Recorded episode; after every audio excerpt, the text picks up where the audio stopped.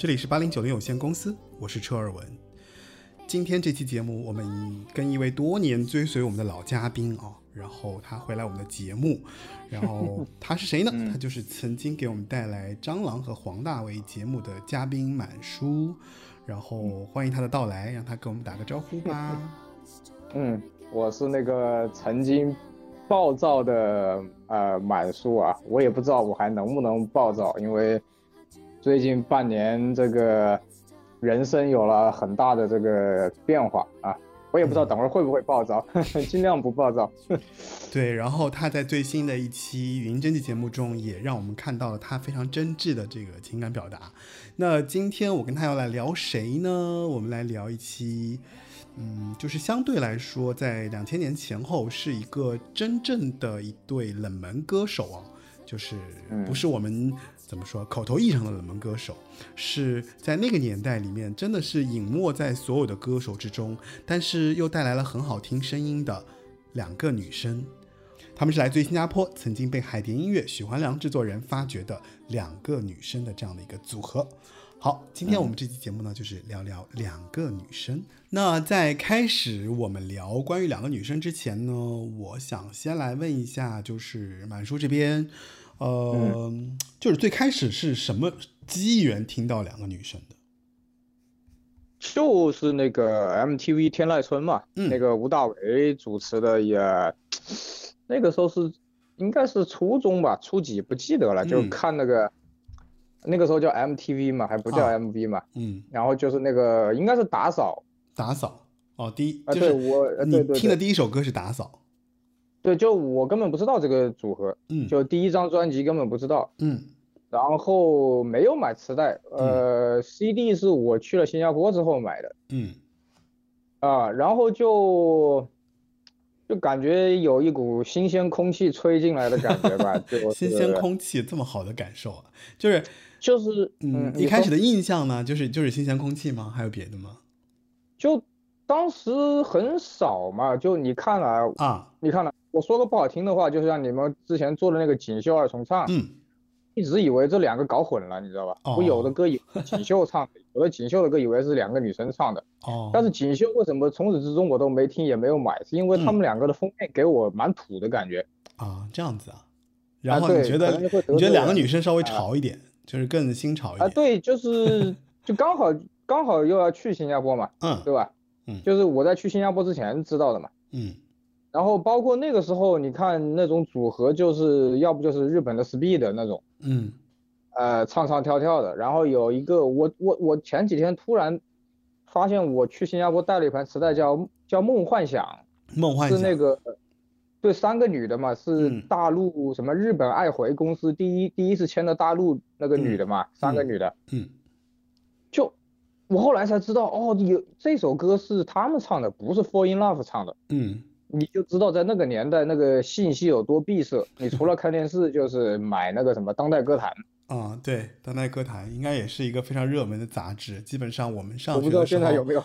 我我我上学的时候，反正也是，基基本上是班级里面要传阅看的，就是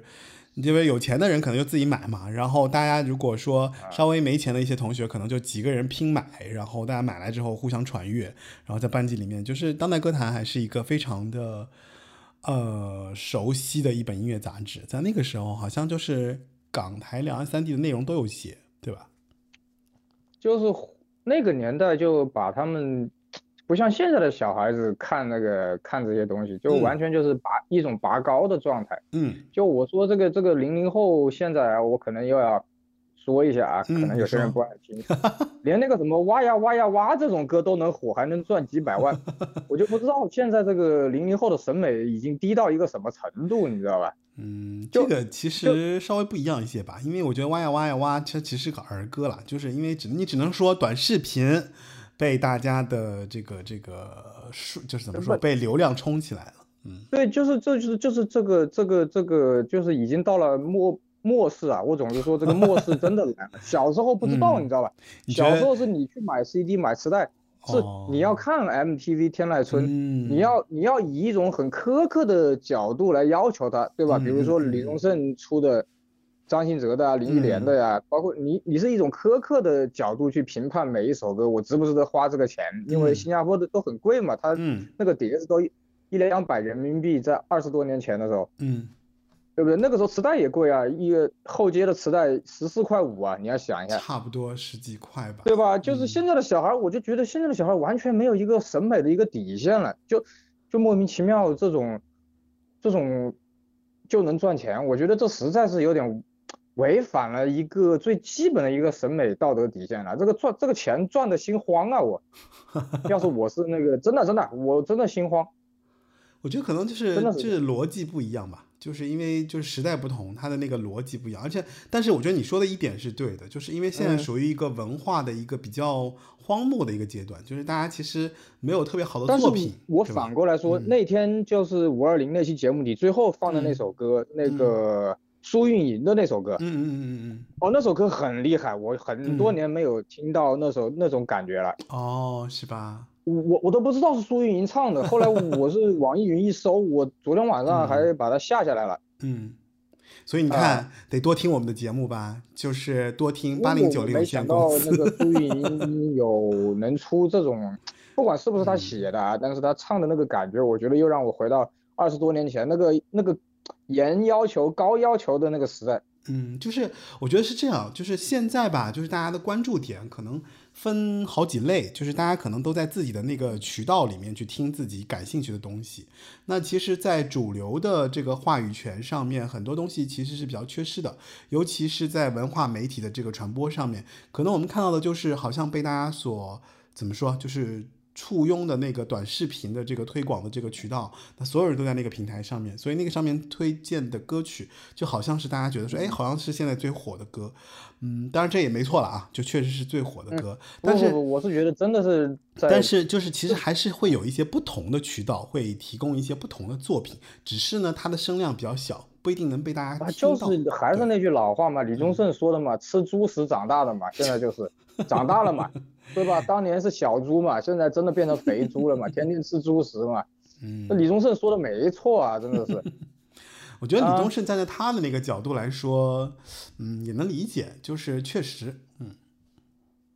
对对对，就这几天嗯，我今天早上特地把那个两人三角跟他第二张专辑那个啊 Fly Away，我我又我又说回两个女生，啊，对对，说回两个好我又非常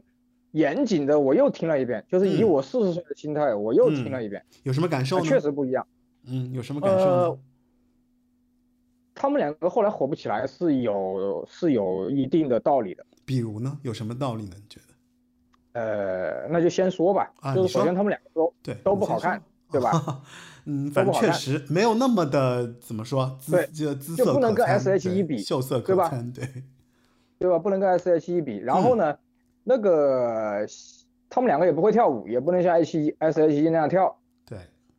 对吧？然后呢，嗯就是 S.H.E，我说个不好听的话，当时抱了周杰伦的大腿，那个第二张那个什么热带雨林，啊，就是周杰他伦他们确实的，应该是，我觉得应该是相信和怎么说，跟杰威尔有一些关系吧，所以他们才拿到拿到周杰伦的歌吧。不，真的是我那句话，我的名言，他们都说是什么？我叫什么？有运呃有命没运。对你想嘛，就是这么多年下来，就是大家了解满叔的就知道，其实满叔有好几次说过这这个这个这句话，我觉得也对了，就是因为其实，在歌坛能够打拼出来的歌手，真正能够，比方说成为一个常呃常青树，对吧？就是确实也不容易。那有没有那个，咱就说从玄学的角度说，有没有那个命？那确实每个人的命都不同。对不对？而且我觉得听八零九零有限公司的朋友，其实应该了解到，就是我们做了那么多歌手了，我们聊过那么多歌手起起伏伏，对吧？其实还是有一些歌手很早就结束了，嗯，就是怎么做自己的演艺生涯吧，就是都挺可惜的。那包括像两个女生，我觉得也是一样啊。那后面我们还会再去详细讲关于两个女生的具体的一些一些一些信息。对对对，你继续说。对嗯顺的时候啊，因为一二嗯嗯他一共出了三张专辑嘛，最后是一张选嘛，嗯，是的对，吧？啊就是如如果你如果各位你听过的话，你这样听过来的话，包括网易云上的很多评论都是说啊，我初中买的磁带，什么高中什么什么，结果发现他们出道啊，那个就是太苦情了一点，嗯，就那个那个年代，实际上唱片公司的老板没有发现这个风向已经变了，啊，就是。那，你想嘛，为什么周杰伦火？我们今天我今天把话放这儿，周杰伦火就是因为他遇到了我们八零后的那个成长起来，那个什么事情都要对着干。当年大人评价，就是包括唱歌比赛评价周杰伦，那叫不知道在说啥，口齿不清。但是你现在回来看，他就是那个范儿，就像当时吴宗宪签他不知道怎么用，对吧？是那个姓杨的说赶紧给他发片，那个姓杨的赌赌了一把，他赌对了，赌了我们八零后、八五后，对不对？九零后这种叛逆精神，周杰伦才火嘛，嗯对不对？再就是周杰伦不好看，不会跳舞，他会创作啊。嗯呃，你看那个两个女生两人三角不是他们两个写的，嗯但是个有些歌是那个姓杨的写的，啊，大部分歌都是杨笑芬写的，对对对，后来改了名嘛，那个杨笑芬。另外一个女的也写过几首，啊，也也不差。嗯但是就是说那个时候我就觉得唱片公司老板把个那个就搞得他们两个很苦情，你知道吧？那个市面上已经有太多苦情了，就像你们说辛晓琪，那个当时那个菲菲有个没说，我有一张辛晓琪的英文专辑，啊，九五年的，你们去听，那完全听不出来苦情，就是唱片公司老板他没有赌对，你知道吧？嗯嗯嗯嗯嗯，呃，他不，你看他，比如说同样是孙燕姿，对吧？孙燕姿的声音，一个是声音学不来，一个是他每张专辑都有一些，就是让你记住的歌吧，嗯对吧？？对对对对，你不管是天黑黑还是绿光还是啥，还是林俊杰，林俊杰他长得也还可以，对吧？也能写，嗯，所以他们能一直一直火下去，对吧？我觉我觉得就是歌曲歌就歌手确实需要一些运气了。那就是你比方说在在孙燕姿二十岁的时候，她就已经有《天黑黑》这首歌了，对吧？就这种对呀、这种作品能够让撞她大运嘛能够被大家所铭记，对不对？所以、嗯这种这种运气其实真的不是每个人都有的。我觉得这个反正确实是差就像两个女生第一张专辑大家都知道的《啄木鸟》，对啄木鸟。我我我平心静气而论啊，大家如果听过张张敬轩的《追风筝的人》，嗯同同一首曲，那个粤语歌词就是比啄木鸟好我的印象比较，深因为刻是它啄木鸟在前嘛。啊，因为我但是你去问你去问九五后、零零后，他们都知道张敬轩的《追风筝的人嗯》，他们说啊嗯，搞了半天不是原唱，对，因为因为我当时你知道，就我对两个女生印象最深的就是我听到啄木鸟之后，我就心想，哇，嗯怎么会有人唱这么好听的歌？而且他的那个表达的情绪也特别到位，就是两个人非常的在那个位，就是怎么说，就在那个情境里面，然后就是跟他们的人也比较契合。啊，那其实我觉得你前面其实说了很多啊，就是我觉得有几个地方，我觉得我也可以来聊一聊，就是，呃，首先我觉得提到周杰伦呢，我是觉得，因为周杰伦他确实比较划时代，因为他嗯定义了一个，就是说流行音乐可还可以这么唱，对吧？这其实是一个，这其实是一个非常是他确实带来的这样的一个不一样的一个角度，所以他能够在流行音乐被大家所记住。那你比方说像刚刚也提到了，就是在年轻的时候有哪些歌，因为有一些包括运气的成分，那我就我就我就会在想，比方说像许美静，她其实在二十二岁的时候，她其实就有城里的月光了。对吧？人家在二十几岁的时候就已经唱到了最好听的歌，或者说最能被时代记住的歌。比如说孙孙燕姿在那个时候，她就已经有《天黑黑》了，对吧？王菲在那个年纪都已经有《多的她》了，《多得她》这首歌了，是不是？那你再说，更别说像林忆莲啊的《都市触觉》啊，就这些，就是我觉得真正的大歌手，其实他在某个年纪，他必须得拿到一个真的能让他能够就是就是怎么说戳破这个时代的流行的作品，让大家所记住。所以这个其实是他的一个呃非常深刻的一个东西。那提到两个女生，因为。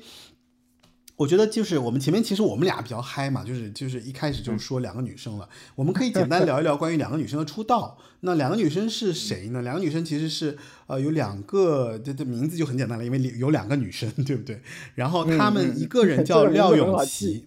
对，一个人叫廖永琪，一个叫杨笑芬。然后两个人呢，在出道之前，其实他们担任过一些话剧啊、舞台剧啊，其实他们是一个。就可能在剧里面唱一些福音歌曲的，就一直在基督教会里面做一些唱片的灌录，对吧？然后在参加了，在在年轻的时候就参加了一些校园巡回演唱啊、大型的演唱会什么的，啊，然后在那个那个就是后来就是九二年、九四年的时候，他们其实就在一个新加坡的一个剧。话剧叫做什么《飞天赋歌》和当时的《满江红》，其实这些其实都是让他们能够积累他们唱功的这样的一个作品。那直到呃九四年以后，满叔也提到了，就是杨孝芬其实写歌写的会多一些。那满满杨孝芬其实在九四年其实就在开始在新马泰就港台。新加坡、马来西亚其实为歌手创作了很多歌曲啊，就包括像许美静的《陌生人》、李国祥的《我不要再听》、彭羚的《天使》。那彭羚《天使》他们后来自己也翻唱了一版，包括还有像陈晓东啊、顾静杰啊，就这些歌手，其实他们都有被帮他们出过、写过歌。好，然后后来，呃，为什么会出现这样的一个成为歌手的一个节点呢？就是在九七年的二月份，他们两个参加了一个香港的亚洲音乐节。好，然后接着就被海蝶音乐的这个制作人，就我前面说过，就是他们被许环良看到了，许环良听到了这两个人的和声，觉得特别的好听。这个大家听到这这部分有没有相似？就是蟑螂的那个他们的出道也是类类似，就是他们听到了很好听的和声，然后就被签约了，然后就出了唱片。接着这个就以两个女生的方式出现在了歌坛。嗯跟你说的杜德伟那个意思是一样的，他们我觉得唱片公司签错了，你知道吧？你看王力宏从福茂跳到索尼就发了，蔡依林也是从环球跳到索尼吧，也发了，对吧？呃，华纳吧，他应该是华，我不知道后来他后来去的华纳，对对对，嗯，就是就是。这个真的是人什么树挪死，人人挪活，这句老话。杜德伟也是啊，就像你们说的，杜德伟那个节目，你们你们没叫我，不然我都可以。因为杜德伟我是有我亲身经历的。杜德伟有一次来办那个什么家装公司啊，楼盘开业，啊，我看了的，然后还给我签了个名。哦。然后那个杜德伟，我最这真真的是命。你看《情人》一出，我一买磁带，我要把磁带带到新加坡去，后来不见了，我又买 CD，然后跟着我一辈子，我记得最清楚。跟着我一一辈子，新加坡的盗版都卖到正版的一半的价格，是吧？所以外国没有盗版。嗯，所以就是我觉得歌手出道，其实，呃，像这些歌手出来，好像基本上都是因为歌声过于迷人，或者说他的唱歌天赋让他终于不能被埋没，然后就出来了，对吧？就，他们两个唱歌技术没问题，这两个女生唱歌技术没问题，嗯。但是我就觉得是老板把这个路选错了，再就是很关键一点是，那个杨孝芬她喜欢演喜剧。啊。你去，因为我在新加坡待了很多年，大家如果在新加坡看的话，她是演一些喜剧的，包括跟那个张张飞，嗯，跑去跟那个台湾的那个就是费玉清他哥，嗯，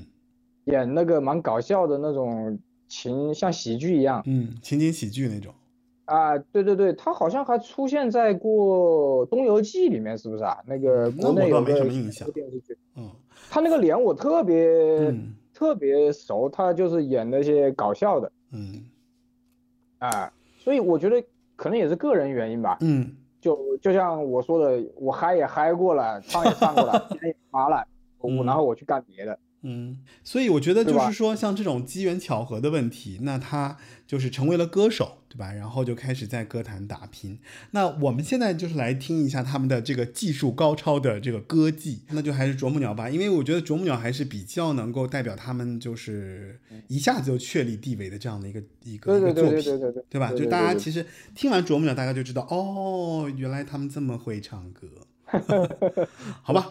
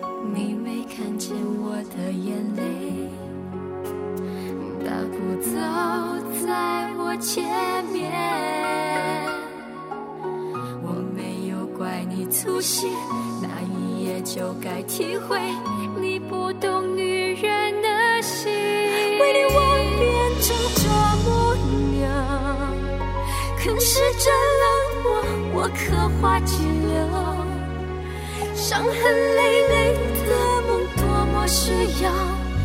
你温暖拥抱。在爱情的路，我飞不高，宁愿我是只啄木鸟，在你心中不停敲呀敲。为何你听不见我的呼号？轻易的走掉，也连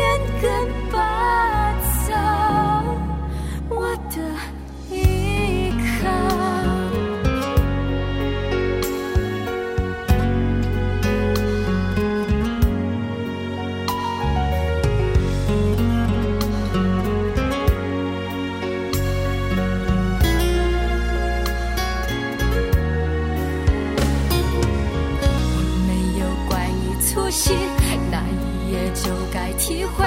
你不懂女人的心。为你我变成啄木鸟，啃噬着冷漠我刻画寂寥。伤痕累累的梦，多么需要你温暖拥抱。在爱情的牢，我飞不高，宁愿我是只啄木在你心中不停敲呀敲。为何你听不见我的呼号？轻易的走掉，也连根拔走，我的依靠。背上啄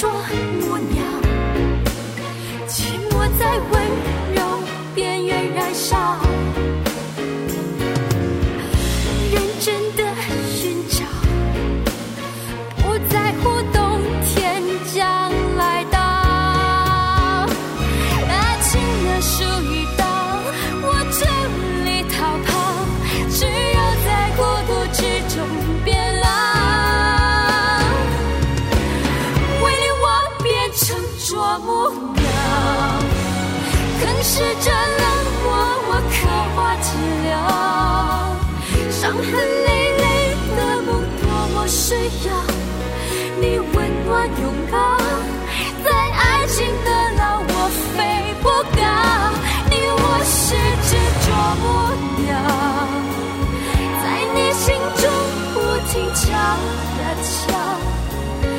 为何你听不见我的呼号？轻易的走掉，也连根拔草，我的依靠。就是像我说的嘛，就是在他们之前，华语华语没有，基本上没有人这样唱嘛。对，就是就是无论如何，就是好像听不到那种像他们这种表达音乐的这种方式。就无论是他的这个呃音高啊，就高音的地方上去的那个，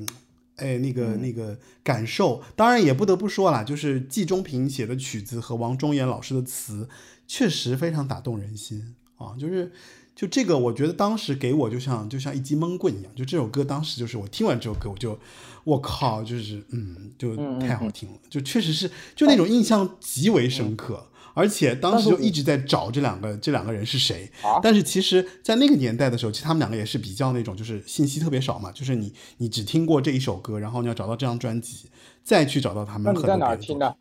我好像也是跟你一样，在电视节目里面听到的，就听到这首歌，就感觉就是哇，就被这个旋律就是、哦就抓的，就是受不了，就感觉一定要去。收音机是吧？应该是电视台，我觉得应该是电视台，可能跟你有点像，可能也是天籁村吧。我但我不太记得了，我只记得这首歌，因为这首歌给我的印象特别深刻，尤其是他们那个“啄木鸟”那三个字，就是尤其是里面有一句歌词叫做。啃食着冷漠，我刻画寂寥，伤痕累累的梦多么需要。就是因为当时就这句话，我觉得尤其是刻画寂寥，我觉得这个词用的还蛮妙的，就是给我印象特别深刻。就是他用一种拟人的状态，就是啊，不是拟物的这个这个形态，对吧？就是像啄木鸟在啄那个树的那个状态，然后说，哎，就是代表了就是个人的这种爱恨的心情。我觉得这个形容词特别的新鲜有趣，所以当时这个给我印象很深刻。加上这个歌歌的副歌，就是你会觉得说真的很抓人，嗯是这样子的啊，就他一共四张专辑嘛，嗯加精选集四个嘛。嗯我说个实话啊，我这个啄木鸟我是后来很晚才听到的，啊。但是这张专辑我去新加坡我看到过很多次，我没买，你猜为啥？为啥？因为这两个女的吗？两个女生的这个不是封面吗？一个女的，一个女的很鬼马，香港人叫鬼马，就是那个杨笑芬，对吧？然后另外一个女的搞得像拉拉一样，就很中性很中性对。我当时是很怕这种拉拉组合，你知道吧？有什么好怕的有一个，不是，就是不是当时有一个俄罗斯的组合吗？哦那个那个，M to M 对吧是吗？是 M to M 吗？除除了 M to M，还有一个那个什么就是也是炒作他们是拉拉，后来好像不是的那个叫啥？哦，我知我知道了，两张专辑叫做塔兔塔兔，哦，对对对对，塔兔，塔兔，塔兔，塔兔，我很爱塔兔，我很爱。对对对，什么时候来一 T 期？A T A T 油 T A T 油对吧？就是其实很像他们，就是一个长发红发的女生，然后一个短发的那种，有点像，对，确实有点像。塔兔塔兔第一张我买的是日本版，第二张买的是美国版。就是因为哦，你你你的意思就是说你你当时是觉得他们像塔兔，不是，我当时特别怕这种，就是啊女的搞跟男的一样，就是就是就是还没开化是吗？不，因为那个年代你知道吧，就是这咱不得不我知道我知道我知道。其实我现在回想啊，啊。不得不谈到那个时候，新加坡是一种高度发达的资本主义，啊，这也是为什么他们后来可能就不干了。嗯，就是这姓杨的杨孝峰后来改名嘛，嗯，然后改成了叫杨富卫，好像是这个名字，对，他还出来搞那个印尼海啸，还出来也是发片了，就是为嗯印尼对他，因为他自己后来也唱发唱片嘛，对，对对对，什么简单生活嘛，对对对对对，就是那个时候，包括新加坡的电视剧里面，包括街上你看到的都会有这种，呃，女的像男的，嗯，就是因为那个时候大陆你懂吗？那个时候初中毕业去你就觉得挺奇怪的，但是嗯。实际上在那个高度发达的社会是无所谓的，就跟日本一样，你想干嘛干嘛，只要你不犯法。就更自由一些，对吧？就那个社会会更社会的规范会更自由一些。对，所以第一张专辑我看到无数次我就没买啊，啊。嗯所以我我买的是一去我知道打扫是他们唱的，我就去啊应该是买的，应该是打扫跟两人三角是前后脚买的，我记得隔了不打。扫是第二章吧，应该是对吧？对，那天我跟你说了一下，打扫是九八年，第二第二章，就是对他们九，他们九七年是出的《啄木鸟》这张，就两个女生同名专辑嘛，就当时就推了一下他们。然后等到第二年的时候，就出了这个打扫的这张专辑，打扫也特别好听，反正，嗯，就给你给你一种就是，呃，两个女生的这种友友谊嘛，就像那种，啊就像你说的，两个女生拉着手去上厕所，对吧？节目里面讲，对，就就因为就女性好像从小就有这个习惯嘛，就是两个女生拉着拉着手上厕所，像是她们的一种友谊的呈现，对不对？就是会会对会做这件事情，对，嗯对我现在手上就是有他们的原版的这啊个 CD，就是嗯第二张跟第三张，嗯，因为我为什么没买精选？我以为他们要跳槽换个公司继续出，你知道吧？结果就不出了，谁知道就没了。对，就是第一张是明显的，就是有那种，呃，那种很有冲冲突感，你发现没有？它那个封面，嗯有有有有有，对吧？嗯第二张就变得很很平民化了，对吧？第二章是很亲和的，第二章就是感觉得出来，就是因为第一章的那个锋利感太强了，就首先从形象上面给两个人造成了一个很大的反差，然后呢，也希望能够确立起一个就是先锋偶像，就类似于这样的一个需求吧。我觉得他在呈现这样的一个角色，然后呢，想要通过唱功来让这两个人能够在大家面前就是留下印象。啊，但是呢，恰巧我觉得第一张专辑可能没有特别的，就像你说，可能大部分的人可能在看到封面的时候就会退却了。但是呢，嗯嗯嗯，但是它里面的主打歌，我觉得就是在这里面，包括呃，其实第一张专辑像《Far Away》啊，包括他们翻唱他们自己给彭羚的那个《天使》都很好听。还有就是我最喜欢的就是，其实第一张专辑里面《别怕》我很喜欢。啊，别怕，我也是，对对对，就是就是很好听听。别怕的时候，它有一种，它有一种那种呐喊的感觉，就是对它它不像，对，它不像是在唱歌了，它像一种呐喊或者一种宣宣誓，一种就是这个我们后就是面可以那首歌，对对对对，等会儿播一下，后面就那首歌如果去听的话，你一定是那种生活当中经历过大波折的人才写得出来的歌。嗯，就我不知道那首歌谁写，因为我没有第一张专辑，呃，这首歌我要查一下，可能别怕这首歌好像也，哎，好像是他们自己写的吧？好像杨少芬自己他们写的。对吧？我我不知道，就是那种，就是那种，让你听到，嗯，你经历过大的波折之后，你才听得懂那种感觉。嗯，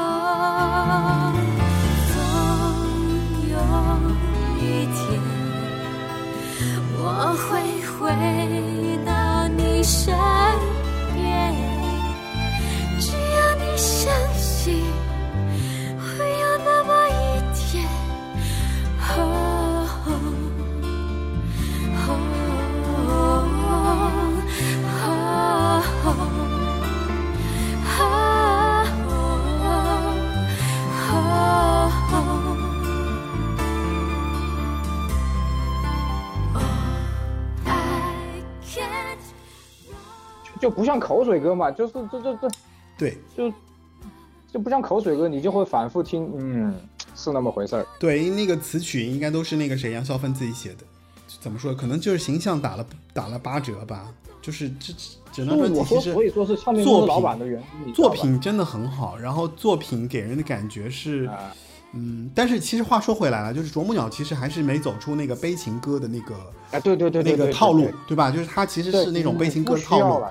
对。但是呢，这两个人完成度很好，应该说这两个人的完成度特别棒，对。然后除开啄木鸟，其他歌都是非常的怎么说，就是非常不不悲情的。就是很很洒脱，然后很潇洒的两个女生，然后当时的这种很中性风潮啊，就是他们的这种表达的意思也很直接，然后也很怎么说，用现在话说也挺女权的，就是反正我觉得两个女生在最开始的时候呢，她其实所呈现的这个风格风貌就非常的锋利，就不是不是一般人能够接受的风格，除开他们这张专辑里面的主打歌《啄木鸟》。真的，就啄木鸟一出来就是等于它打榜成绩特别好嘛，所以你可以在节目里面无限次的听到啄木鸟，因为它它太适合是循环播放了，所以在在各种的什么啊，就是每个周末的这个电视节目啊、音乐节目里面都会放啄木鸟，但是你就觉得说，哎，这两个人的形象你记不太住，然后你再去跟他的那个专辑去对呢，你又觉得说，哎，这两个人好像怎么会是唱这个歌的人呢？好像不是，所以他的这个这个关联是断掉的。所以大家对两个女生的印象，是那个感觉嘛，对对对他们跟锦绣容易搞混吧。他那个歌和人的这个感感觉是断的，断开的。对对对，当然断开断开。对，但这个感觉，我觉得可能也是因为最早期的时候，海蝶音乐也比较的没什么经验，对吧？就你你可能说，你可能说他们的定位错误啊，或老板的一些一些一些东西啊，就老板能听到这个嗓音，但是老板在做这个歌手的时候，其实找了他的定位不是特别的准确，他可能找了一些收到了一些哎，就这种悲情歌的这个 demo，然后让他们两个来唱，然后表现的很好，但其实呢，最终在第一张专辑的呈现上，其实。就市场上其实认可度不高，可能啄木鸟被大家知道了，但是整个专辑其实都是在后来被大家反反过来去听的。那反而到《打扫》这张专辑，我觉得就是说，就是缓和了很多了，对吧？就是无论是从封面啊，这两个看上去是正正正常的对对对对，就是更更亲密的女性了，更友谊的女性了。嗯然后这两个女生就是好像还有一点那种就是嗯大家比较能接受的这个这个这个感觉。哎，对对对对对。然后配上那个歌呢，也挺妙的，就是在第二张专辑里面就开始出现了什么类似于，就是你看主打歌《打扫》这个名字多平易近人啊，就是就感觉一下子能够拉近了大家对他们的距离，所以我相信很多人在那个年代，比如两千年前后听到这个两两个女生，有很多人可能是反过来听的，回过头然后听到《打扫》之后，发现哎哇，他们真的很会唱歌，对不对？然后再回去听他们所有其他的一些打扫的曲是严严书严书天嘛？这个嗯不认识。曲是十呃词是十方，嗯。嗯，所以我觉得我们可以来来给大家放一下打扫吧。我觉得打扫确实是一个非常青春平，就是打扫其实给我的感觉有点像女生版的无印良品。哎，对我你放歌之前我插一句，大家可以我举个反例啊，嗯温岚，啊，温岚的第一张是胡同里有只猫，就是淑女，对吧？嗯，你再看一下她后来那个样子，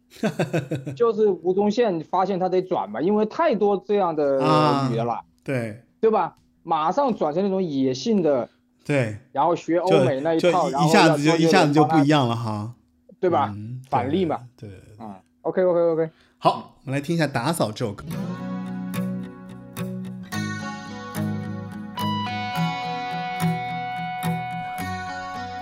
你的鞋子还放在那个柜子，没有你牵我走出这屋子，你的样子，活在心头的影子，没有你赖在身边数心事，我好怕总是怎么过日子，空荡荡的房间被回忆绑住。不能飞，你难道看不见我的伤悲？里有太多你的好，恐怕一生都不敢去打扫。我原来是你手中的宝，如今抱着孤独坐在墙角。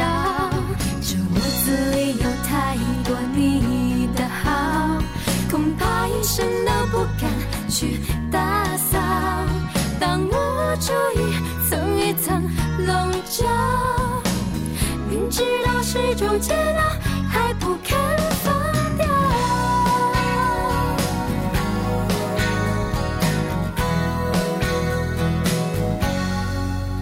你的鞋子还放在那个柜子，没有你牵我走出这屋子的样子。在心头的影子，没有你赖在身边数星星。我好怕走失，怎么过日子？空荡荡的房间被回忆绑住，不能飞。你难道看不见我的伤悲？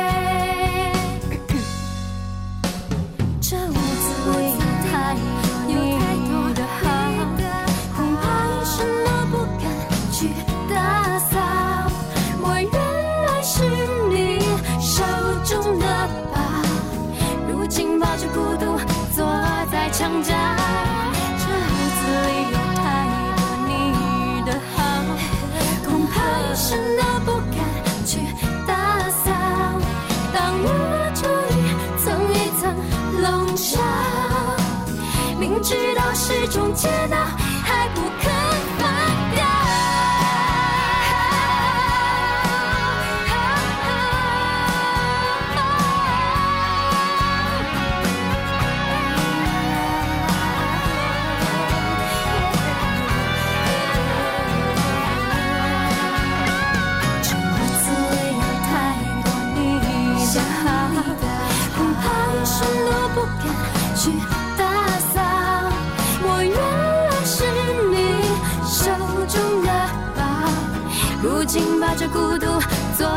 墙角。这屋子里有太多你的好，恐怕一生都不敢去打扫。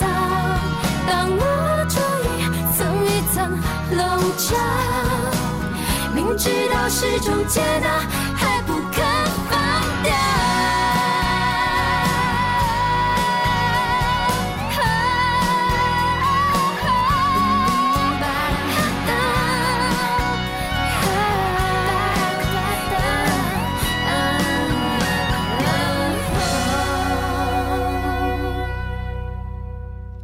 刚刚听到的就是来自于两个女生的打扫这首歌，嗯。嗯，就非常棒啊！就是尤其是后半段他们的一些高音的展现，就是我觉得呃已经超脱出了一种普通的流行歌的这个范畴，因为普通流行歌在后面一般它在第二段的结尾部分，它其实不会再往上走了。就他们两个的人其实确实在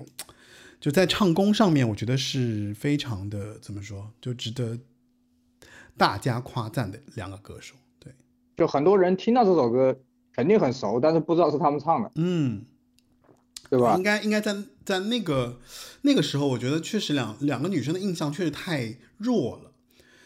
对，然后很容易让别人去转移到别的歌手身上，然后他们的嗯，恰恰他们的歌，我觉得真的是印象特别深刻。嗯对，第二张专辑的最后一首歌是一首全英文的歌，嗯是那个杨孝珍词曲，大家推荐大家去听一下，就是嗯。特别悲伤啊，特别悲伤的一首歌，但是又不是那种苦情的歌。你是说《Internal Love》那首歌对吧？对，这种歌必须是以英文为母语的人才写得出来的，嗯。就是你听得出来，嗯。它不是那种翻唱，或者是你要一个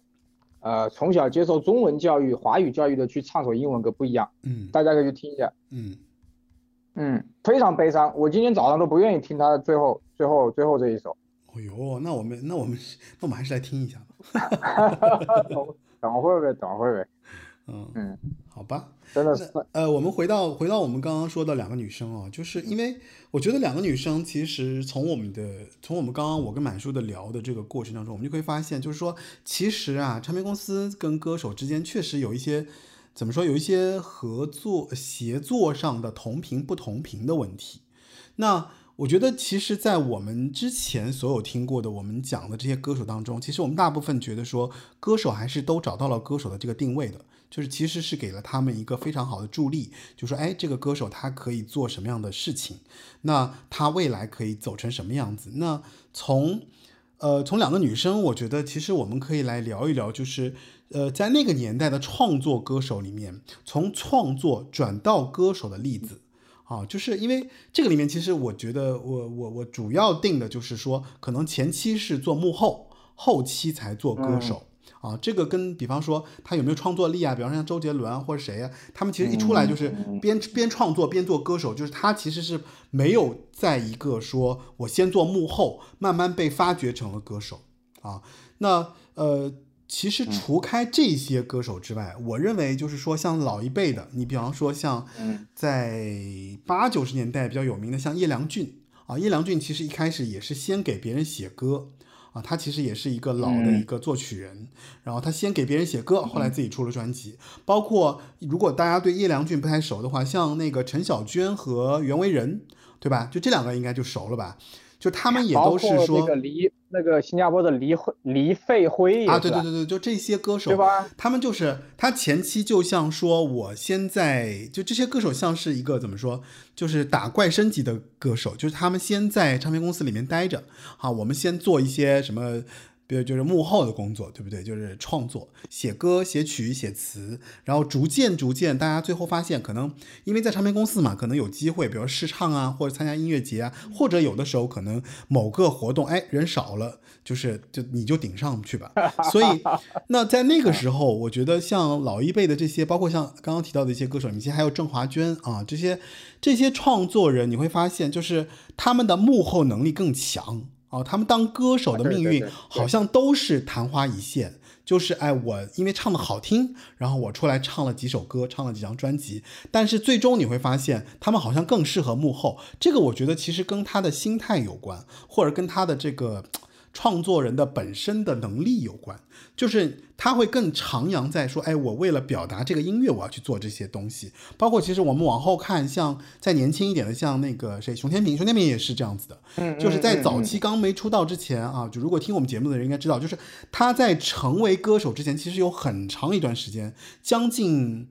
呃，反正好几年，具体几年我也忘了，就是反正好几年的时间，就一直在给别人写歌。啊，对，其实是没有出来的。那后来可能唱片公司发现，觉得说，哎，嗯，这个人可能有才华，声音也好听，那干嘛不唱歌呢？再把他拉出来唱，包括像陈绮贞，对吧？我觉得啊，我不知道怎么回事啊，我第一次听到熊天平是我们一个新加坡的有个西安的女同学，她喜欢，嗯，啊，我一听呢，我说这不就是张信哲第二吗？对他嗓音确实是很很那个很张信哲，哎，我感觉是不是就是唱唱片公司出来为了对抗张张信哲用的？呃，有这个原因吧，有这个原因，因为当时比方说不同的唱片公司可能觉得说，哎，这个美声的男生就挺好听的，嗯，但是他其实就前期的话，我觉得就是因为创就是因为创作嘛，那后来的话，其实是因为那个谁，呃。齐秦提携了一把，齐秦觉得说他的声音非常的好，对，然后当然也有唱片公司可能说，哎，我要他的声音跟齐秦也很像啊，对，跟张信哲去对抗，对，是有的，肯定是有的，对，然后包括还有像陈绮贞，对吧？陈绮贞最开始最开始的时候，她其实就是写歌的，对不对？然后后来有了少女标本，说，哎，你出来唱歌吧。再加上再后面有一点，包括像于宪忠、No Name 这样的一个歌手，他就真的是从创作走到了歌手。呃，像近近两年，我觉得比较火的，从创作走到歌手，就像 Hush，对吧？Hush 已经开始出专辑了，然后也得了什么最佳歌手啊什么的。就是我觉得，嗯，呃，我们我们不说，就是说从这个创作走到歌手的这个过程有多艰难，但是从创作先创作再走到歌手的这个路径当中，好像能成为大歌手的是零星的少数。你比方说像陈绮贞啊，像 Hush 啊，这确实是非常非常少的，凤毛麟角。对，这就是真的是靠运气的。你看那个李宗盛推的梁呃梁梁静茹成功了，嗯嗯，对吧？嗯他后来还推了个叫易奇的，出了一张就嗝屁了。一集你可能不知道，一集一集好听的呀，一集也蛮好听的。是啊，问题是嗝屁了嘛，也是马来西亚的嘛，对不对？他真的，我觉得这个就是玄学来的，你知道吧？包括那个。他不是最近那个李建峰吧？李李建清，嗯，李建清跟了他十几年，还出了个单曲嘛？那个《匆匆》啊，对，唱的好。对，李建清，对，对李还有对李建清也是，李建清我忘了，李建清也是？我非常喜欢李建清，因为我我追了李建清好几个演出嘛，就是也会去看他的一些现场演出。哦，就觉得他他也是一个，就是一开始说，哎，就特别好，然后特别的，就是一直在给别人写歌，默默的写歌写了很多年。但后来因为他的歌就是跟李宗盛太像了，然后李宗盛自己填的词，然后说那就要不就让他来唱个歌吧。那我这个我觉得其实李宗盛。我我之之前我聊过，好像在李宗盛那期节目我说过，就是我觉得李宗盛好像一直在找自己的嘴替，就是啊包括、对他一直在找自己嘴 替对吧？你你看那个谁，那个呃李宗盛找了那个那个谁，就是他的完美嘴替啊，就是杨宗纬。对，杨宗纬就是他的完美嘴替啊，对不对？然后后来就是像李建清是他再后来后来的这个就是怎么说是一个嘴替，就是因为李宗盛可能他唱歌的。呃，确实，他到了一定年纪，对吧？声带有问题，或者说嗓音有问题，那他找一个更年轻的人，能够去表达他的作品，所以我觉得这个是很能理解的一个一个过程。对，嗯就是刚才那天我跟你提前说，我说你看来，再举个例子，那个嗯《野人花园》就出啊两张，嗯对吧？巅峰出完开演唱会解散，然后其中一个人后来单飞，完全是另外一种风格。我我后来买了那个人的专辑，我简直嗯我到现在都听不下去。是吧？他他他明明能写出那种《野人花园》，明明能写出那么好歌的一对组合，嗯他不干。嗯嗯嗯嗯嗯，对吧？包括九十八度嘛，我再说个不好听的话，九十八度也好听啊。别人不干了，别人要去当消防员，你知道吧？别人我不唱了，我要去当消防员，这就是这就是大陆跟这个国外的这个教育出来的问题，你知道吧？我小时候奶奶总是说，你他妈不好好学习，就跟老子去扫大街，我去找关系，我们家门口那条街就你扫，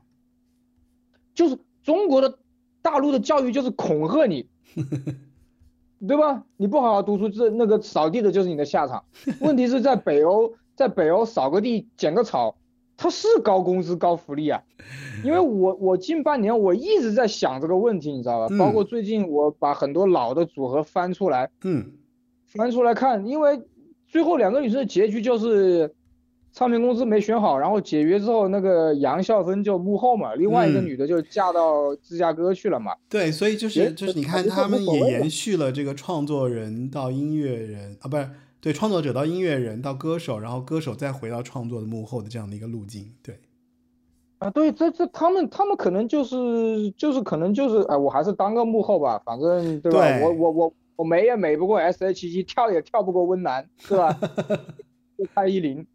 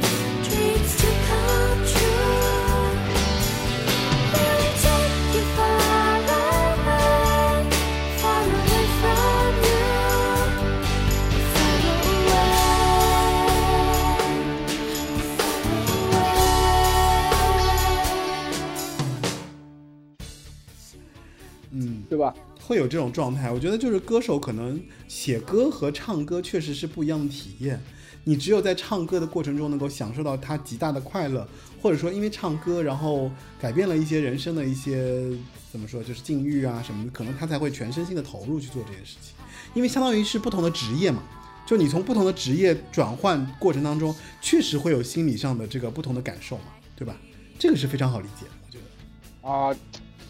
哎，就是我最近就是一直在想，嗯就是这种，跟他们相同的例子，包括日本那个 Hiroro，对吧？就两首歌，刘若英唱的两首歌，他们可以吃一辈子，对吧？很爱很爱你跟后来，你这个没法解释的。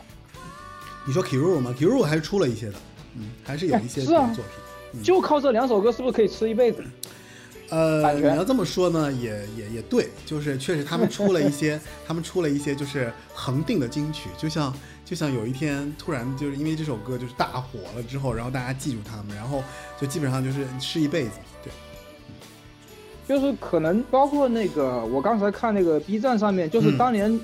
周杰伦不是有个小师妹叫，也是新加坡人叫瑞恩，啊，后来改名了，那个瑞恩唱了那个白色羽毛吧，周杰伦给他写的。啊，对对对对对对对对对，你知道他现在后来就不干了，后来回新加坡演电视剧，别人活得挺好，就在新加坡赚钱。嗯我我其实最悲哀的就是他第三张专辑，我觉得两人三角是一个已经开始转型了。你去听两人三角这张专辑，嗯是一个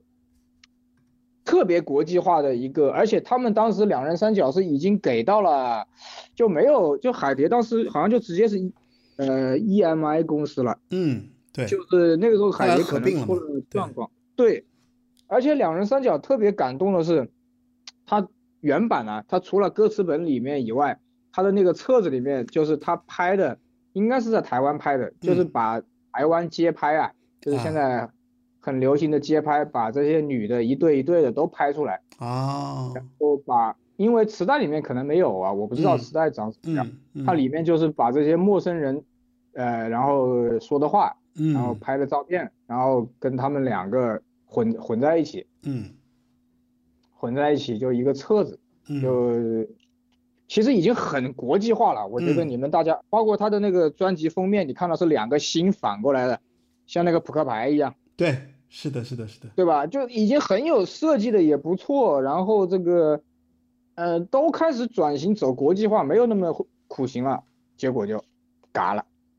可能确实公司也有问题吧，就是到那个阶段，可能公司发展也资源上或者说钱就各方面可能都受限了，然后加上因为他们正好处在这样的一个阶段，然后他们又不是那种自己有话语权的歌手，对吧？呃应该，哎，就那个杨孝芬确实能，确实会写。嗯，杨超凡还是确实会挺有挺有挺有才能的，啊，两人三角不是他写的，两人三角是叫吴建宏，嗯，作词是姚若龙，对吧？哦，旋转圈圈是杨孝芬写的，等会儿可以听一下中文版嗯，啊。如我是觉得不如我们来现在就来听一下吧。可以可以，我觉得英文版比中文版要好，那个感觉啊，感情。嗯。大家其实我们开场听的就是他们的英文版的英文版对，的旋转圈圈，估计很多人要猜猜半天。那我们来听一下中文版的旋转圈圈。好，天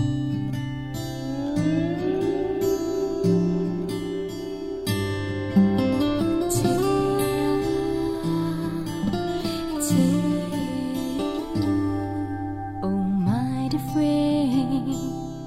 你的故事写到哪一页？好久不见，老地方还在没改变。还记得吗？旋转圈圈，那是我们最爱的从前。哦，转一圈又一圈，一起快乐晕眩，一直转会永远。哦，Round and round the story goes，我们离散了好远好久，一路多少心的哀愁，我守着只想对你说。Round and round the story goes，我越来越难些寂寞。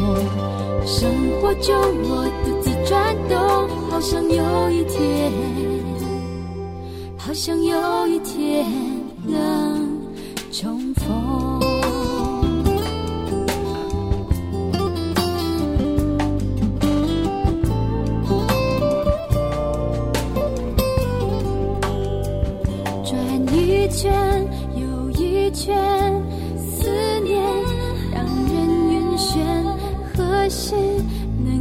见你笑颜。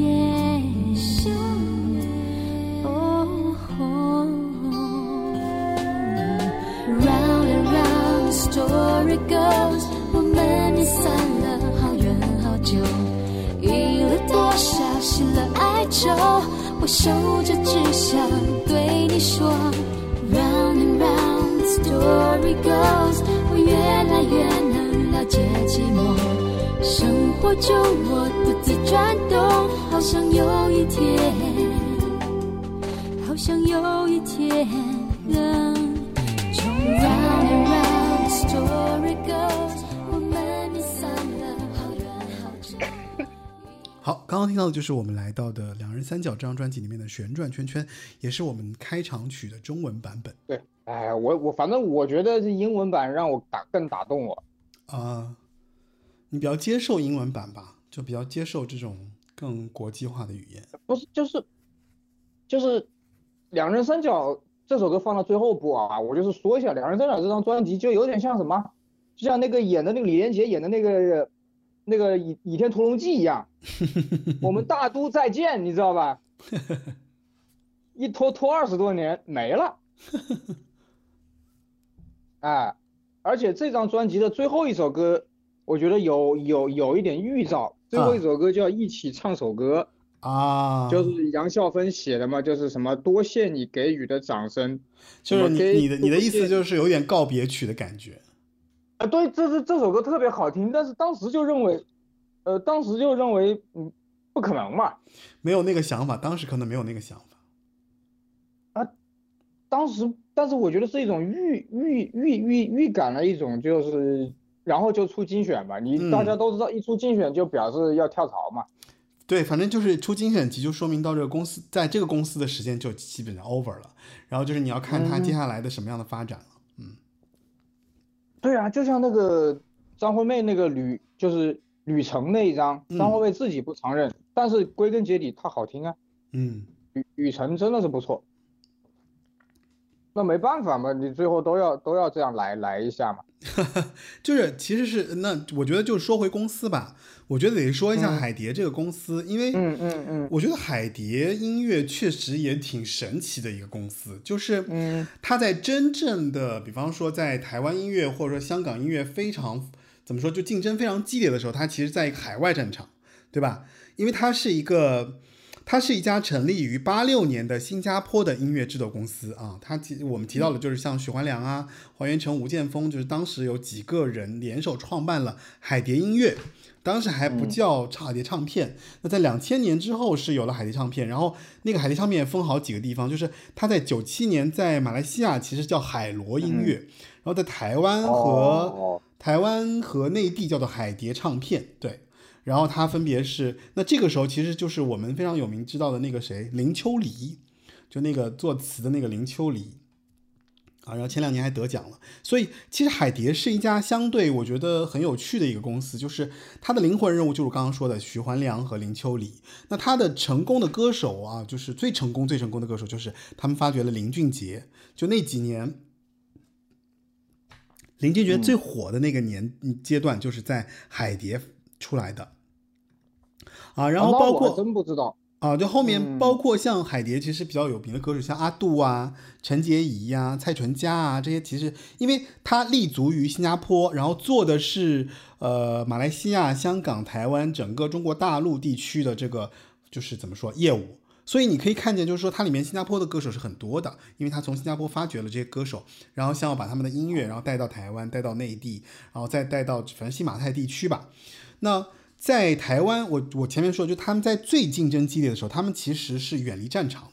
他们就没有在一个台湾本土的这个市场上，就是相当于就是哎，我这边发掘了歌手，我这边海蝶，我这边给他们制作，然后呢，你这边百代对吧？你台湾百代，你帮我刻意百代帮我发行，然后内地的话，你看哪个公司帮我发行，所以它中间其实是一个挺怎么说就跨域的这样的一个集团在做这些音乐。那他后来等到台湾的整个台湾、香港的整个音乐市场开始逐渐走下坡路的时候呢，他再走到台湾，再到内地，所以你会发现他的重心从新加坡到了内地，台湾它相当于就是轻轻的这个怎么说，就雁过雁过留痕吧，就基本上是这样的一个情况。所以歌手不多。那到了内地呢，他其实又有了很多很多新的歌手，像什么后来的许嵩啊、薛之谦呐、王啸坤啊、马天宇，就是在那个什么，就是我们当年那个《雪碧我心我秀》。对吧？嗯嗯，加油好男儿，在那个时期的这个时间段，那海蝶就是在内地发力很厉害，但是他那个时候其实做的生意呢，也不是说啊我们做唱片或干嘛，其实他有很多很大一部分原因是，他当时在两千年前后哦，两千两后面了，应该是两千一零年吧，就就一零年前后了，就是他其实在内地，他就一直在做版权的事情。就是因为当时音乐版权，其实，在跨域领域里面，其实是就是唯一是一块赚钱的业务啊。因为 M P 三就是下载 M P 三，大家都免费听歌嘛，所以你其实买 C D 是不挣钱的。就卖唱片是不挣钱的，不像现在啊，你可以有数字数字的 CD 啊什么的，还能还能赚回一点钱来。所以当时其实能够让海蝶活下来的最大一部分原因，就是当时的这个版权啊。当然，他还有一些版权公司跟他在他的子公司下面。他海蝶其实做呃是签歌手做音乐，但是这个不是他的整个的怎么说，就他的养分来源。所以他在前期的时候，他是靠版权，他其实挣了很多的钱。那剩下的时候呢，其实在挣扎着在内地市场上做歌手、做做音乐，然后才熬到了后来。所以他反而是借着大陆内地市场音乐市场的这个怎么说，就是音乐人的这个繁荣吧。就那个是那那个阶段，其实还是有一些歌手出来的。所以在那个阶段，现在还有吗？积累了一些，现在少了呀，现在基本上没有了。现在基本上就我跟你说，你提到 M P 三这个事情呢，我还提到一个事情，我觉得是整体唱片业一个昏招啊。你说，就是防 copyright，很多 C D 都有防 copyright。后来包括陶喆那个香港 So Power 演唱会版，嗯，就是那个时候唱片公司出了个昏招，很多年轻人不知道，就是之前的 C D 是塞到电脑里面就能拷就能刻录，嗯。他后来包括 Winnie Houston 戒毒以后出的那张专辑也是，就是 copy，就是防 copyright。嗯，他这这这我治标不治本嘛。嗯，就是你不让我放光驱，我可以 MD 嘛。嗯，对吧？我可以直接拿线插着录嘛。嗯，没有，你反而是增加了你 CD 唱片的成本。嗯，然后推着别人去 MP3。啊，你这不是对吧？你回想一下，是不是？而且那个时候 M P 三又不要钱，对，啊，就推，把消费者推到底，推给 M P 三了，这没办法，因为这个这个发展过程，发展过程好像就是就确实要经历这样的一个阶段吧，我觉得，嗯，就就就很很很昏招嘛，就感觉整个整个整个唱片工业就在两千年以后，除了。周杰伦、什么孙燕姿、林俊杰、萧亚轩还可以之外，其他的都都不行啊。对，都不行。啊，就就就老的也懒得出来干嘛。嗯。啊，偶尔出来，像张学友偶尔出来晃一晃。对，所以就是音乐市场，其实它的这个发展在那个阶段，我觉得相对出现了一些比较畸形的这样的一个状态，然后大家都解决不了，就是没有办法去拯救它，然后就确实它就是无力回天了。后来。嗯，真的是我，因为我不知道，我没有见过两个女生的大陆的磁带，所以我也没有看过是哪个公司发行的。呃，磁带我见过，但是我没买，我只是后来就是因为他们那个那个时间段，其实基本上已经到了蛮后面了，因为我听他们也是不是一开始听到的，对，然后再后面你想就已经有 M P 三了，就是你基本上就在网上就下 M P 三听了嘛，对，其实不太会再去买卡带了，就是。但是应该也有啊，应该也有，我觉得这个可能要考考考古一下，我感觉，嗯，应该也有。所以就是我觉得那那个，所以你想啊，就这样两个歌手，对吧？就本来他们在歌手的这个路上，其实有一些需要一些更有资历或者更有威望的人带他们往前走一走，push 他们一下。但是呢，海蝶音乐其实就不是这样的一个唱片公司。因为他们里面本来的这些高层就不是做歌手出身的，你比方说你要是在滚石，你就不是这样的一个命运了，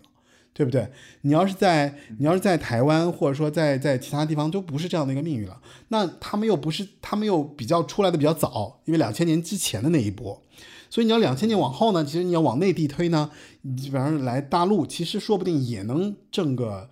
挣点对吧？演演出钱，我觉得可能也不一样，对对命运也会不同。所以他们就卡在了一个，就是正好海蝶他自己处于一个呃不太。怎么说运转良好的这样的一个阶段，然后这样两个女生呢，那出了专辑之后，虽说有一定的市场反响，虽说歌曲也被大家接受啊，但是呢，本身她的歌手跟这个作品之间的连接就不是特别强，对吧？然后加上这个唱片公不像司，孙燕姿，她对一听就是孙燕姿的声音。是的，就是人家记住的就是这两个女生，然后这两个女生是谁呢？就你你说不出来，然后甚至你比方说，如果在 MV 里面你看到这两个人，你都对不上号，你就知道哦，这两个是反正就是个组合，对不对？就其实特征有点弱，对就是两人三角那首歌非常好，对吧？嗯的国际化，非常的有点 R&B，、包括那个歌词跟 MTV 拍的都很好，嗯哎，但是没办法呀。你看，我记得那有一年在新加坡，好热好热，那天在乌节路，呃，孙燕姿去，好像是是不是绿光那张专辑啊？嗯我不记得了。哎呀，哇，全是人，除了 F 四就是他阵仗最大。嗯嗯嗯嗯嗯，哎呀，那嗯特别热，在等不知道多长时间。就是我可能觉得还是唱片公司老板会，他会捧，你知道吧？对，就唱片公司不一样，包括就有媒体经验和没经验还是差很多的。哎，包括媒体，他一捧啊，一炒作，对，哎，这是真的是不一样的嘛，就是，所以我们说，就是呃，你你就是你从一个玄学的角度来说，你说，哎，歌手有命，对吧？他有没有运气啊什么的？那其实你从一些具体的这个技术角度来说，那其实就是当时他肯定是，呃，他肯定是遇到了一个不会包装他们的呃唱片公司，对不对？然后没有特别好的制作人。啊，然后就仅靠他们两个自己的直觉，说，哎，我会我我会写歌，我会唱歌，然后我们演绎了一些作品，然后我们录了一些作品，然后出了一些唱片，然后就是相当于就是在跟市场打赌，然后因为我们也没有特别好的宣传渠道，我们也没有特别好的这个对吧？宣发，然后我们的活动也没有，或者说我们去线下打歌也几乎没有的时候，那对于这个歌手的宣传，在那么强劲啊，就在两千年前后这种嗯嗯嗯，这么多大歌手，对吧？就是前前后后出现的这个过程当中，你必然是要会被淹没的，就属于那种必然会被淹没的这样的一个歌手。好，我们现在回过头去说，我们觉得说，哎，好可惜啊！当时说这么好听的两个歌手，对不对？就是没有在那个年代里面出来，或者说到现在，基本上大家已经完全完全记不住这个这个人了。那你去听歌，你还是觉得说，哎，作品是好呀，对不对？但是可惜的就在于说，可能在可能对于他们两个来说，出道出错了时代，或者说他们在那个年代里面没有抓住最好的资源啊，两个人其实也没有特别好的这个这个发展路径，所以就导致了说，可能在出道他们第三张专辑之后，基本上就唱片公司可能资源也到头了，就我们给你们出专辑也到阶段了。啊，对我曾经说过，就是说，一般一个歌手公司，呃，公司怎么说，赌一个歌手的时间就是三年，就是这三年里边，你能不能有一首歌出来，或者说有一张专辑能够让大家能够一下子整个市场抓住你，嗯嗯嗯那你就是所以说是有辛晓琪是生命力的。命好啊，就像你专辑里面、你节目里面说的，辛晓琪要不是李宗盛听到了，他就可能回去啊当钢琴老师了，对，对吧？是这样命来的。确实是这样子，就是就是你有没有歌手的这个命，那这个东西其实是你怎么说机缘巧合来说，你是不是都能遇到最好的资源，对吧？能够在最好的渠道里面把你的声音或者把你的这我再讲个作个反例品传播出去。嗯，我再讲个反例，可能又有人要骂我。李宇春唱歌有没有张靓颖好？没有吧？她就是那个板寸头，她就是上了。我妈就喜欢，我妈说：“哎呀，我就是想要个女儿像她这样的。”结果我生了个儿子，他就当当时就是这种心态嘛，当时就是这种反叛心态嘛。所有的家长，六六六十年代，我们爸妈这种 家长就是觉得，哎，怎么能培养出李宇春这样一个女儿？我要投她一票，对吧？啊，张靓颖是漂亮，是会唱歌，怎么样呢？那就玛利亚凯莉不比她牛吗？因为李宇春的李宇春的差异化太明显了，对吧？对呀、就是李宇春的命差异好嘛，差异化太明显归根，结底就是就是命好嘛。就是她就正好在那个阶段可能找到了那样的好的资源，然后正好承接住了，自己也有那这个能力承接住，所以呢，就是嗯，嗯反正对吧？就像那个 S.H.E 采访之后，S.H.E 自己都没有信心能火，S.H.E 就是匆忙就上了，对吧？对，然后翻唱那个翻唱那首外文歌，那个翻唱那个 Destiny's Child 的那首歌火了嘛，嗯，对吧？然后就是抱周杰伦大腿嘛，对吧？你但归根结底，别人有特点，对吧？Hebe 漂亮，对吧？然后那个谁啊，那个就是个假假小子吧，Hebe 是 Ella 呃，那个那个谁 Ella，Ella 假小子，对吧？Hebe 就是个美女嘛，对吧？对，Hebe 的声音声音好，然后 Selina 是好看，对，对呀、对呀、对呀、别人，所以说这玩意就是先天跟后天，这个是玄学，没有办法，越年纪越大越得越得相信这个。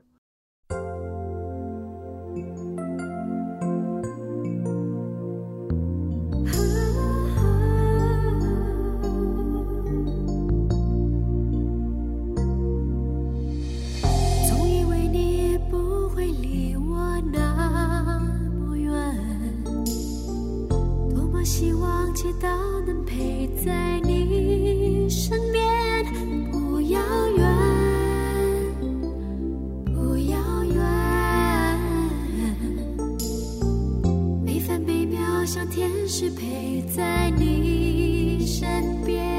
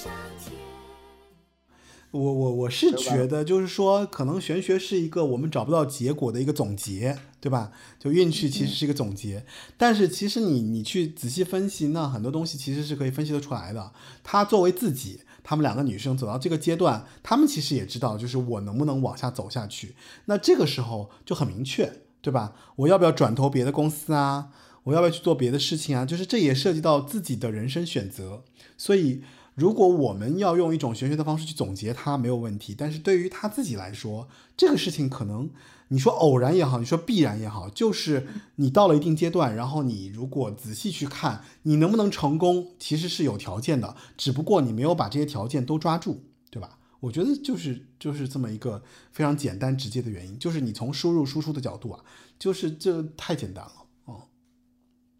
哎呦，真的是人这个这不得，命运真的是开玩笑，真的是，就像那个唱那个《爱情鸟》那个林依轮，林依轮，林依轮后面赚的也挺不错的呀，人家后来对呀、别人不用唱歌了，对呀、对呀、人家开公司，然后做那个古董生意也做的挺好的呀。对对对，就是，真的是挺，你没法，真的没，你没法去，哎，当当然了，就像昨天我一下激动了，我说黄大炜十几年之后终于又要出专辑了，今年九月份，哇，哎呦，嗯，挺难得的，我觉得就是不一样。嗯，每个就是包括其实我觉得大家如果听我们节目，今天我跟满叔其实闲聊还是比较多一些。那在这个过程中，其实你会发现，就是嗯，我觉得很多歌手啦，就每个歌手可能都有每个歌手的这个路径，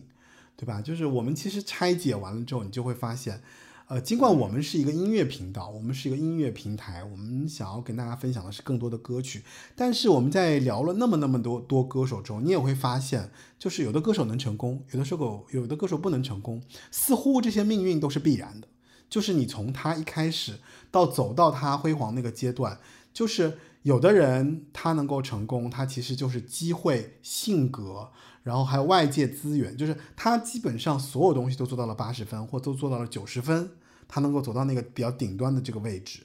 对，但是他如果其实在这个生命中，比方说他自己有了一些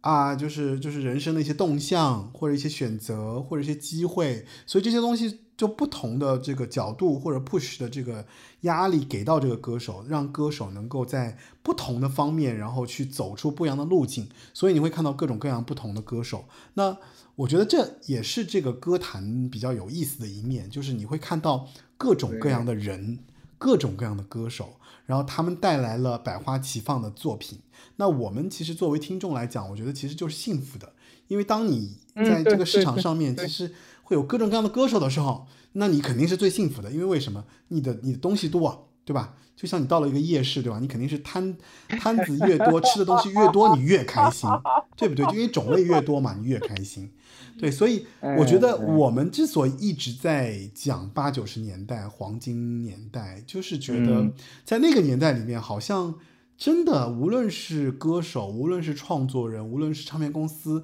无论是。各个角度好像所有东西都在都在以一个就是怒放的这样的一个状态存在。对对对，对，你会发现有各种各样的就是这种公司存在，各种各样的歌手，每个歌手特点还不同，对吧？即便我们讲到今天，我们八零九零应该已经超过一百期节目了吧？大家如果跟随我们听的话，就是已经超过了。那你会发现，我们基本上也有七八十位歌手都讲过了，但是仍然还有很多歌手。我坦白讲，后面还会有很多歌手，这歌手我们还没碰呢。就是很多歌手其实真的还有很多作品，就是完全没有提到。我相信，如果了解那个年代的人，就是会感激说：“哎，我那个时候我喜欢谁，我那个时候我喜欢谁。”就在那个时候，你会发现在一个班级里面，大家喜欢的人还都是不同的，对吧？还要竞争一下，哎，我喜欢的这个谁跟那个歌手不一样啊？我喜欢的是个组合，我喜欢的是偶像剧，我喜欢的是流量明星，我喜欢的是实力歌手，我喜欢的是啊性格歌手，包括像上一期节目我们说杜德伟，那有的人就喜欢他演八号当铺，有的人就喜欢那种，对对对对对对对对，就不一样。所以你在那个你在那个时代的时候，你就觉得说，作为一个听众，作为观众，他的幸福值是非常被拉得非常高的。啊，对对对，现在就像荒漠嘛，现在我感觉就像在沙漠里面找找那个小小的绿洲嘛。真的真的真的，要不是苏运莹，要不是那个五二零那个节目，我根本不知道苏运莹能 能能唱那种歌。嗯，所以当然就是当然还有一点是，我觉得其实很多一些现在的一些能够发生的一些渠道或这些通道，其实也被关闭了，就大家其实也看不到。因为我们能关注的就那么几个嘛，就是你可能关注的就几个声量比较大的媒体，然后这些媒体如果说他在自己的这个平台上，就是怎么说，就是因为互联网时代，我觉得大家其实信息壁垒还是很，信息的这个这个这个，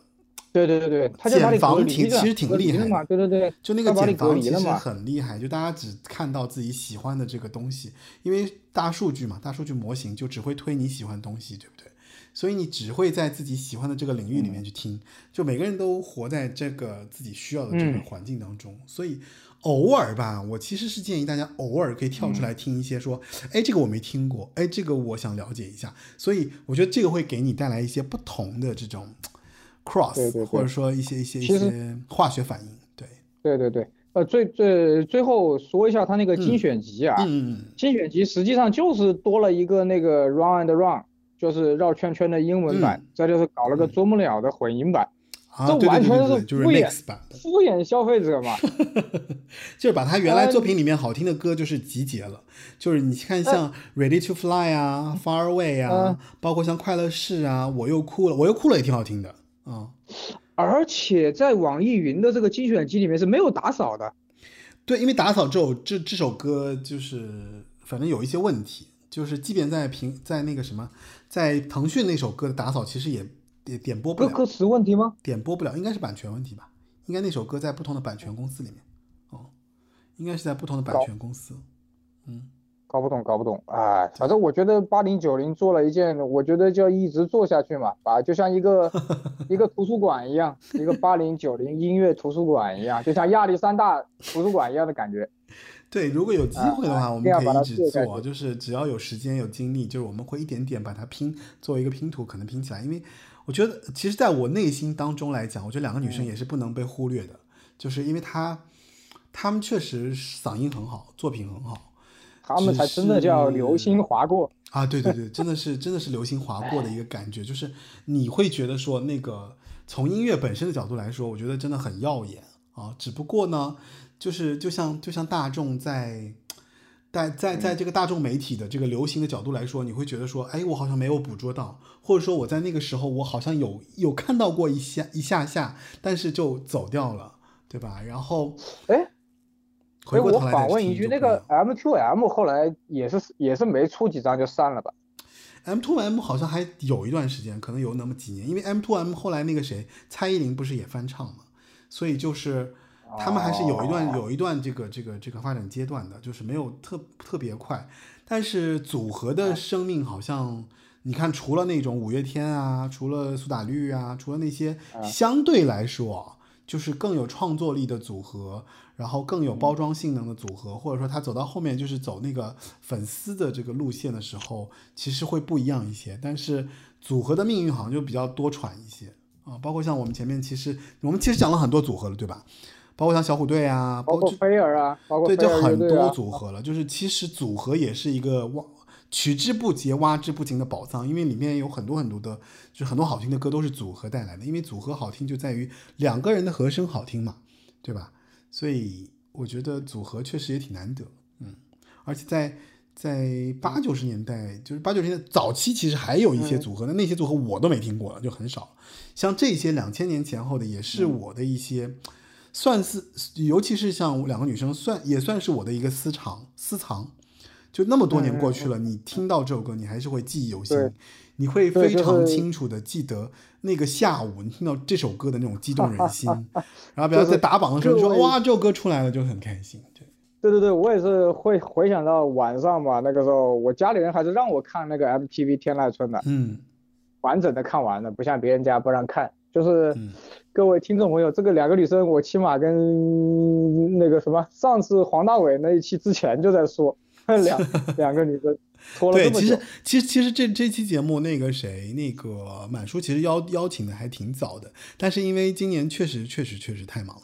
对吧？就是大家其实期待的节目有一些，然后我自己还有一些变化。那包括像如果大家听到这这这里的话，我也给大家做广告啊，就是。我们八零九零有限公司呢，跟网易云音乐呢合作出品了一档策划制作了一档节目。这档节目呢，就是一个新的播客。那在网易云上面是独家播放的，叫做《好好剧出金曲》，大家可以关注一下。它是一个周播节目，但是它时长会比较短一些。然后你可以在每周的周三、周四的的状怎么说？周三、周四的这个。时间段去找一下我的那个网易云啊，在我的那个播客的这个栏目里面会有这个播客，然后它其实是一个单独的一个，就专门跟网易云合作的一个节目啊，就是主要是讲电视剧金曲的，嗯，所以这个起飞了，起飞了，也在这儿跟大家做一个简单的广告，因为那个节目是一个独播节目嘛，所以就是和受限会比较多啊，但是也是近期刚开播，那大家有兴趣的话可以找来听一下。啊，就是都是老歌。最近有一个女的，她叫什么？再见安生，什么你好什么？就是那个女的，就是挺文青的，跟跟陈绮贞一样的，在新加坡都挺火的。叫什么？啊，那个再见安生，你你你你好什么呀？就是就是，我觉得现在越来越细分了，就是他靠一小部分观众就能活了。啊，对，就是因为因为现在是一个分众时代嘛，就是你比方说，就是。我就现在放在这里，Black Pink，绝对没有当时那个 S E S 跳的好。嗯，这个这个好像不，这个不，这个好像不太小孩子，这个好像不太不不不不，这个好像不太。你就是我们我们平心而论，你把现在的韩流的组合的声音关掉，你就只看他们跳，你是不是觉得在跳大神，在精神病院在抽风？他没有进步，你知道吧？这二十多年，我最后说一下。这二十多年，我认为所有的唱跳组合是在倒退的。嗯，你把这个声音这这个我这个我持保留意见吧，就是我觉得我稍微啊不一样。我不能说他们，我不能说他们唱的不好，跳的不好。但是你们如果看到各位听众，你们如果看到当年最巅峰的那个唱跳的时候，那个那个就是打个比方嘛，就是安室奈美惠或者滨崎步巅峰时候的那个唱就是跳。安室和滨崎步确实是相当于像非常巅峰的这样的一个阶段。嗯，我就但是不点名了但是我觉得你你拿 Black Pink 不太合理，因为 Black Pink 确实走的比较高。我没然后 Black Pink 是唯一一个算是唯一打进欧美流行音乐圈的这样的一个韩流团体吧，就跟那个谁。跟防弹有点类似，就是它其实是走到了欧美的整个评价体系里面。那你打出去了问题是我即便是啊滨崎步，即便是安室，就是他在怎么说在顶级，其实他当时其实还是在本土的这个怎么说音乐圈。滨崎步好像稍微好一点，他比较世界级嘛。但是 Black Pink 其实是走到了欧美的这个流行排行榜里面，对这个我承认他是去打榜的，这个我承认，所以就是这个我承认还是不一样一些。嗯，包括资本运作，对包括现在都有人什么一出个新 MV 就有人他妈的恨不得拆解什么因为我觉得是这样的，就是其实，在音乐圈的最高的这个现在啊，尤其是现在最最顶级的音乐制作人，包括音乐制作的这个圈子，其实韩国和欧美基本上已经打通了。对，所以就是啊包括像韩国，他的那个最顶级的音乐制作人就是欧美来的，然后或者欧美很多歌手，他的制作人也是从韩国去的，所以他这个怎么说，就是这个中间其实已经把那个原来的这这种沟沟壑壑已经完全打通了嘛，所以他们之间的音乐交流变得非常的顺畅，也会让别人看到说，哎，为什么韩国音乐这几年崛起的特别厉害？虽然你刚刚提到了，比方说那歌手的能力本身存在一个就高低问题，或者说还有他们唱跳的本身质量的问题，但是你嗯，从音乐的、对对对，我指的是这个。对，但是你从音乐的角度来说，其实他们现在确实走的已经是非常前面了。就是他们在资源和渠道，就包括金钱、包括公司啊什么东西来说，他们已经完全在跟欧美是在一个水平线上面。嗯嗯嗯，所以这个这个确实，咱们现在去讨论这个事情呢，确实也不太片面。就咱们的角度确实也比较片面啊，我觉得是这样。就是说，现在这个只能说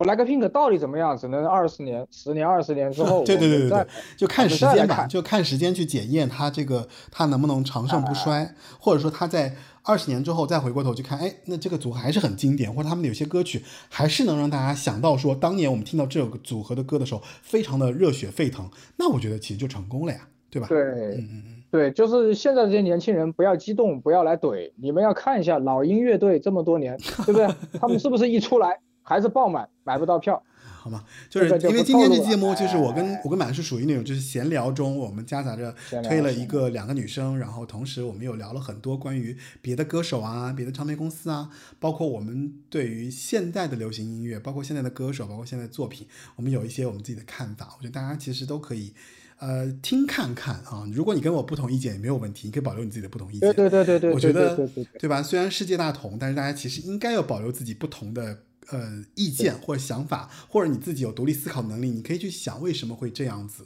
而我看到的是什么样子的。当然，我们也非常希望你可以在评论区给我们发来你自己的留言，各个角度都行啊。我通常都还是非常非常喜欢大家这种不同的这个角度的这个意见的。我觉得嗯，就全部都说哎节目好也也不正常，对不对？对对对，就是所以就是。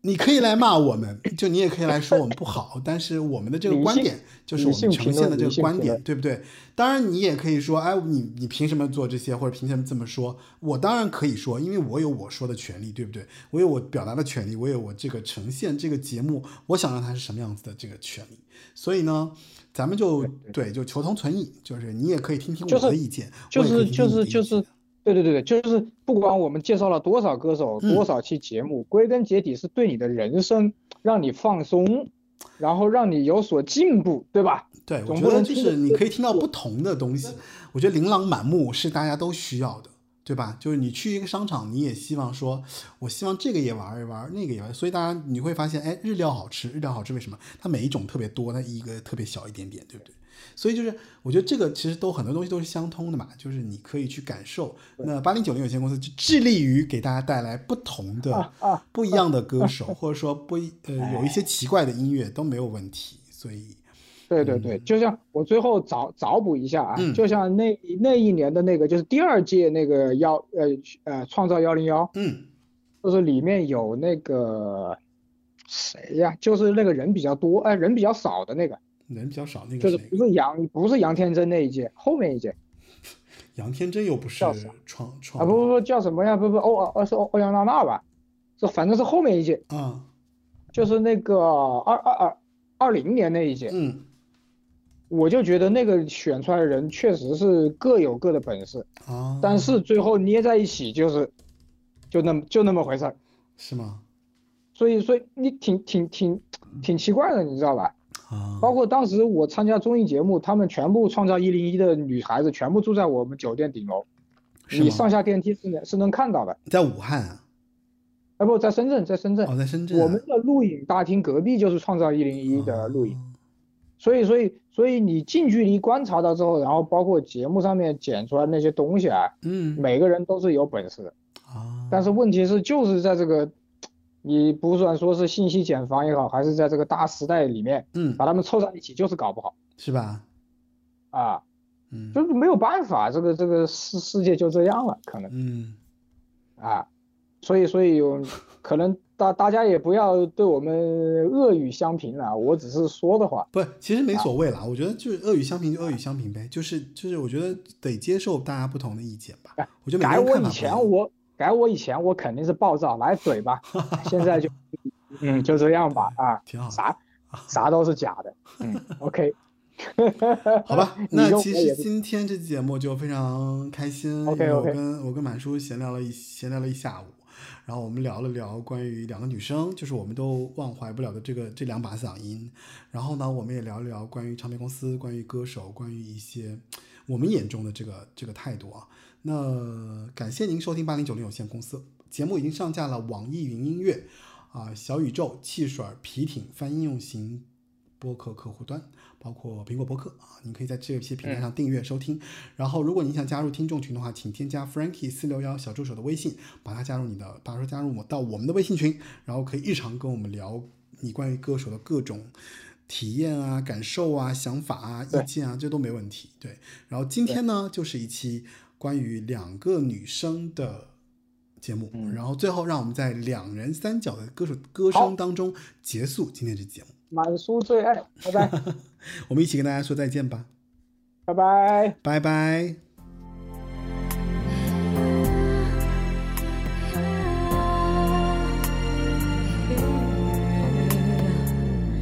发现你和他一起，我还努力相信你是无心，怕自己会想只问你，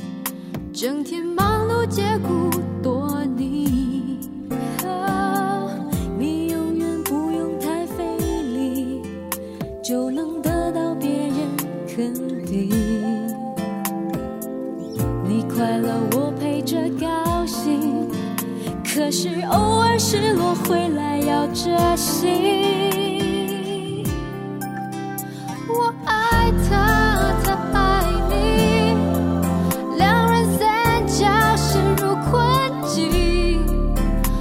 爱上同一个人，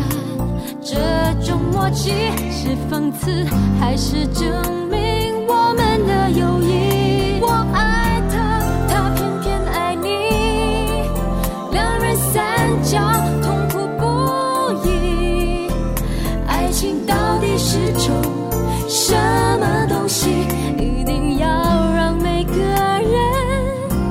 为他伤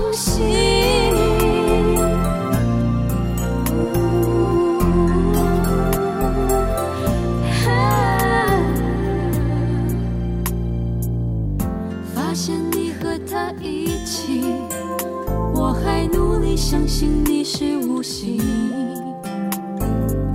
怕自己会想只问你，整天忙碌结果多你。你永远不用太费力，就能得到别人肯定。你快乐，我陪着高兴。可是偶尔失落回来要珍惜。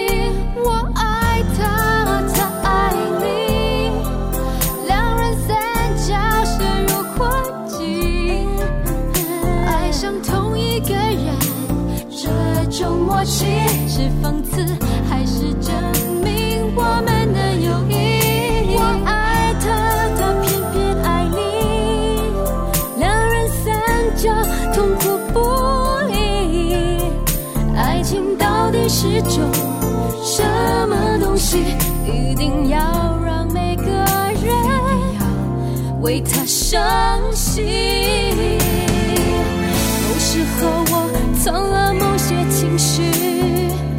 而你有秘密，我却不开心。有时候我嫉妒你的幸运，当你不顺利，我又比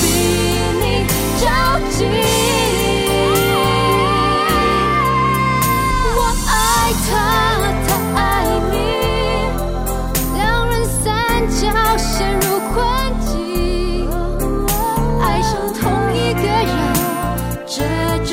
种默契是讽刺还是证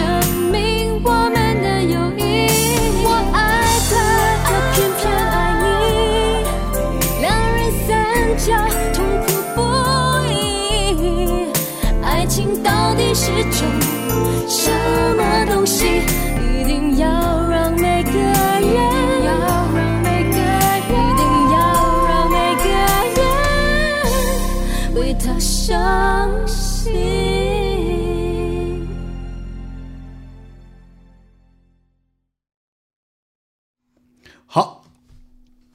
，OK 了。OK 了。